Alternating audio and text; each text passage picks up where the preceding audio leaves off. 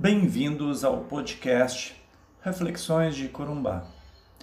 Eu sou o professor Rogério Guides, do curso de Sistemas de Informação da UFMS de Corumbá. E vou tratar neste podcast sobre assuntos da vida das pessoas daqui de Corumbá, dos desafios que nós enfrentamos, de valores, ideais e conquistas, de política da arte de fazer política, não de politicagem, entre outros assuntos.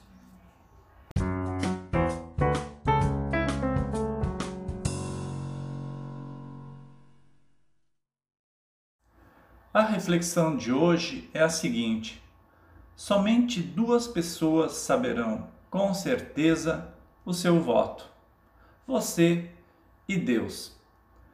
A democracia brasileira está fundamentada nesse ponto, o voto secreto. É a partir daí que se constroem todas as demais estruturas. Não existe forma de ligar o seu nome ao voto que você fez. Toda legislação está preparada para proteger este, essa confidencialidade que existe no voto. Inclusive, é proibido tirar foto da urna no momento que você está votando. Tudo é feito para que você tenha garantia de que ninguém consiga saber qual o voto que você fez. Nada impede que você firme compromisso com seu voto, apesar disso não ser aconselhável.